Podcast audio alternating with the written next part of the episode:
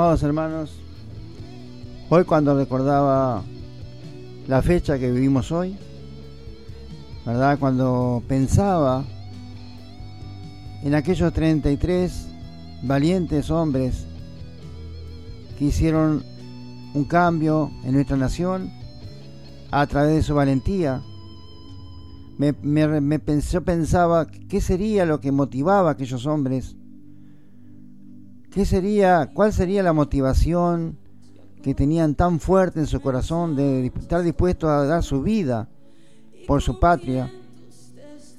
Me imagino cómo sería aquel líder que seguramente era un gran estratega, pero al mismo tiempo un hombre que seguramente tenía una gran empatía, como escuchábamos el otro día de, de mi hermana, con aquellos hombres, porque realmente, amados, ¿qué fue lo que hizo aquellos hombres a hacer ese gran hecho heroico que lo recordamos cada año?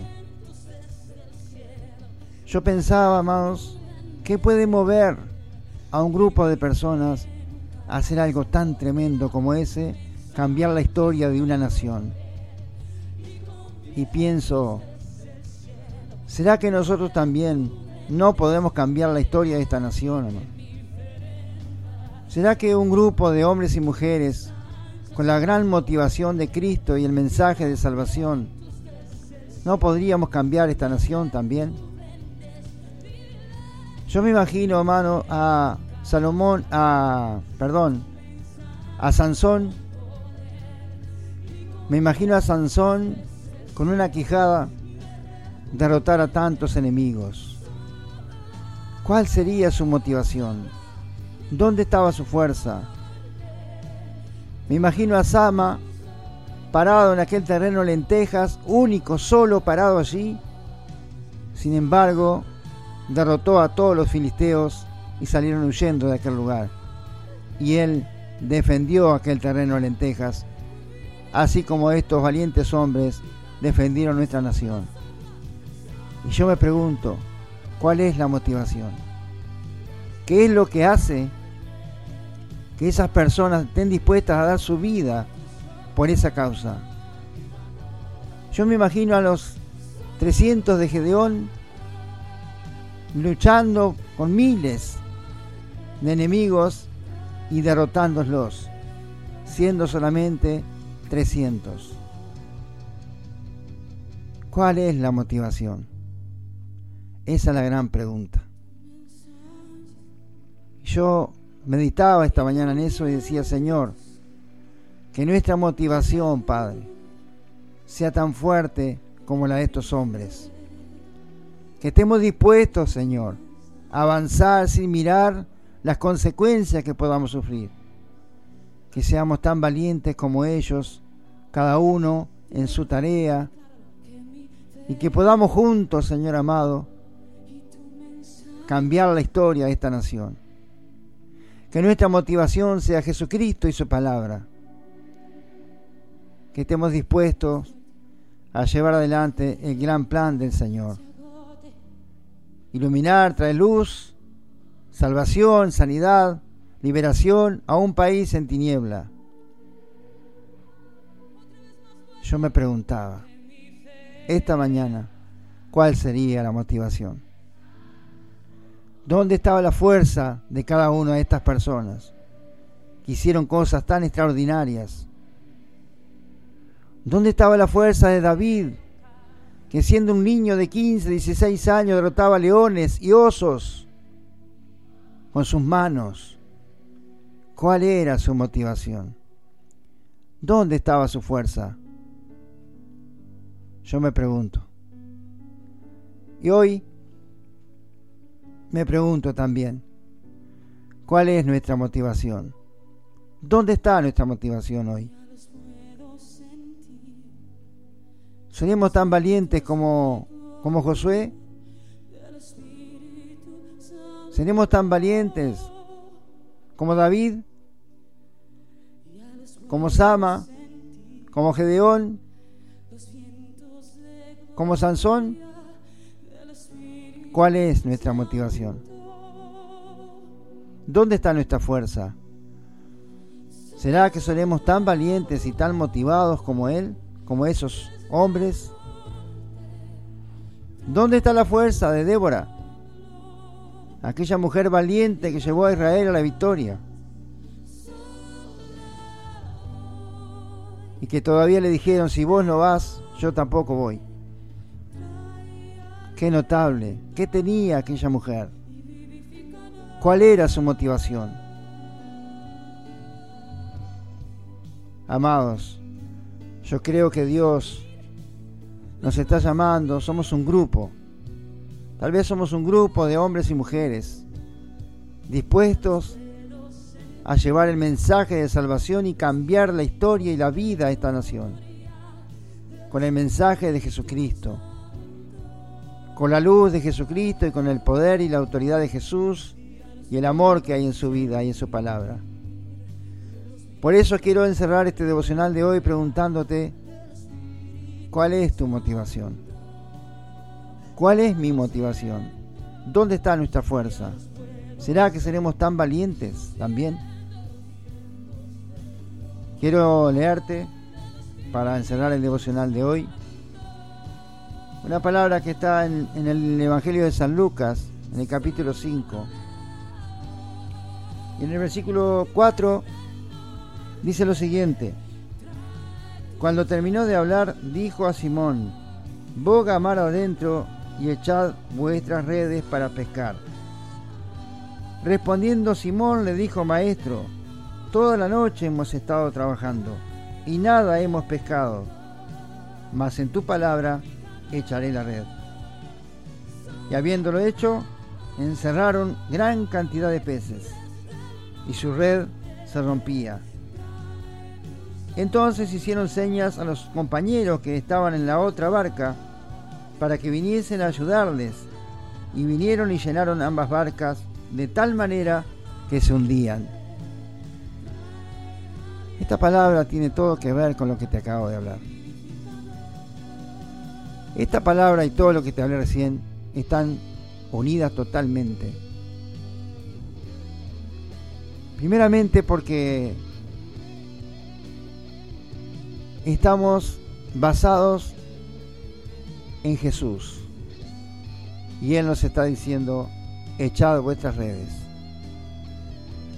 Es el tiempo de la pesca milagrosa, amados. Estamos en el tiempo de la pesca milagrosa. Somos los pescadores de hombres que van a hacer la diferencia en esta nación. Y Simón Pedro le dijo algo interesante a Jesús. Maestro, toda la noche hemos estado trabajando y nada hemos pescado. ¿Cuántos de nosotros venimos frustrados del pasado? ¿Cuántos de nosotros venimos tal vez rechazados, disminuidos, menospreciados?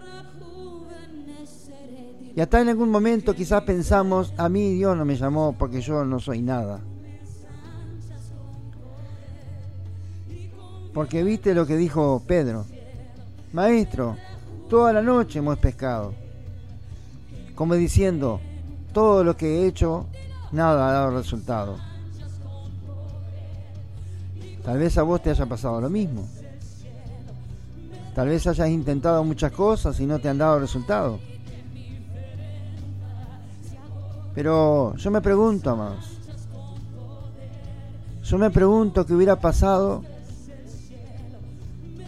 si cuando el Señor me dijo, es el tiempo de la radio, y yo le hubiera dicho, Señor, hace años que estoy haciendo esto y nada, ningún resultado me ha dado.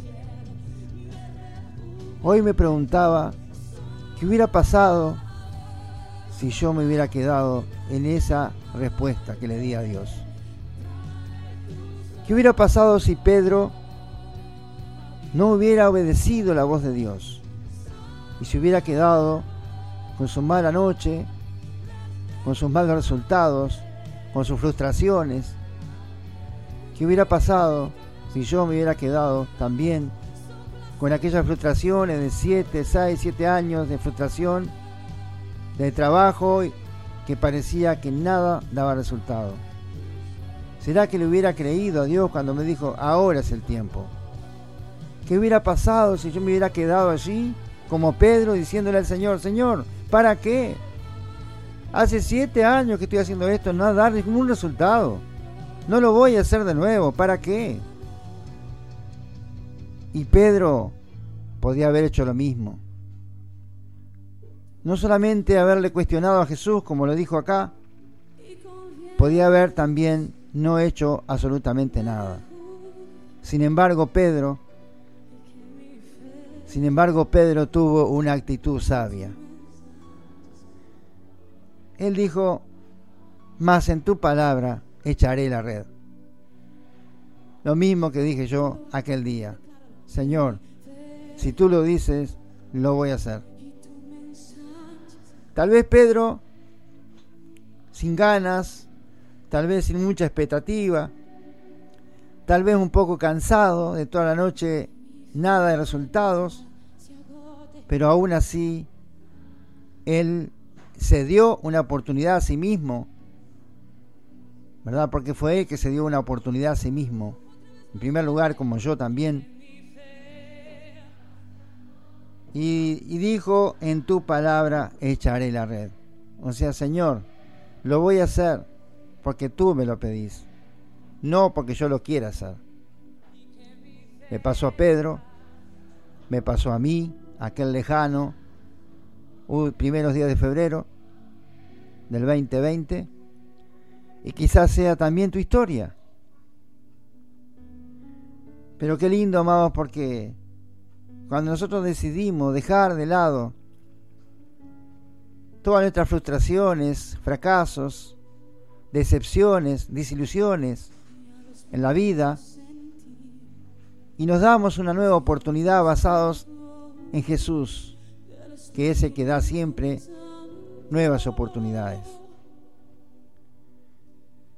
Entonces, la historia cambia, amados. La historia cambia, tu presente cambia, tu futuro cambia.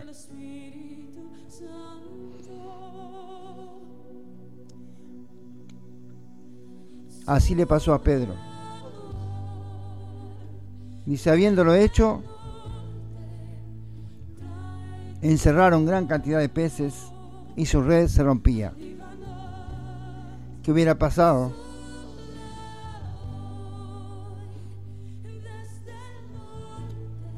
Si Pedro no hubiera hecho esto. Entonces, amado, eso me muestra que debemos depender de Él. Que un grupo de personas, amados, puede hacer un gran cambio. Que la fe puede cambiar y mover montañas. Que la unidad puede traer resultados fantásticos. Y si no, fíjate lo que dice el verso 7 para encerrar. Entonces hicieron señas a los compañeros que estaban en la otra barca para que vinieran a ayudarles. Qué maravilla, amado. Qué maravilla, porque Pedro sabía que unidos serían más fuertes, que unidos tendrían mayores resultados. Por eso, amados, yo sé que estamos en el tiempo de la gran pesca milagrosa. Sé que estamos unidos, para llevar adelante esta gran pesca que donde las redes ya están lanzadas, donde ya hemos lanzado las redes por la palabra de Dios. Y sabemos, amados, que las redes se van a romper. Que las redes van a estar tan llenas que se van a romper, amados.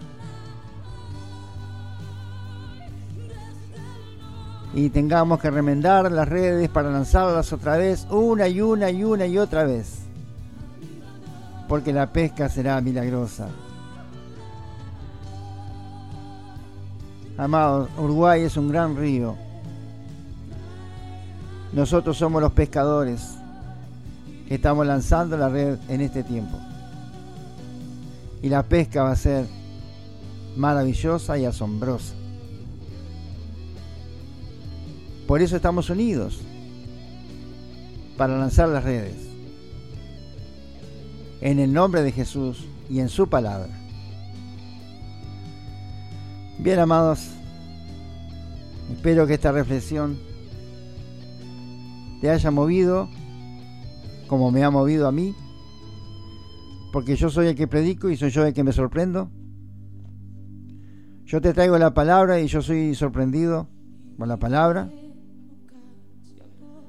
Porque si la palabra hubiera sido premeditada, no provocaría la sensación que siento cuando la predico, la emoción que siento, el gozo que siento, el quebrantamiento que siento.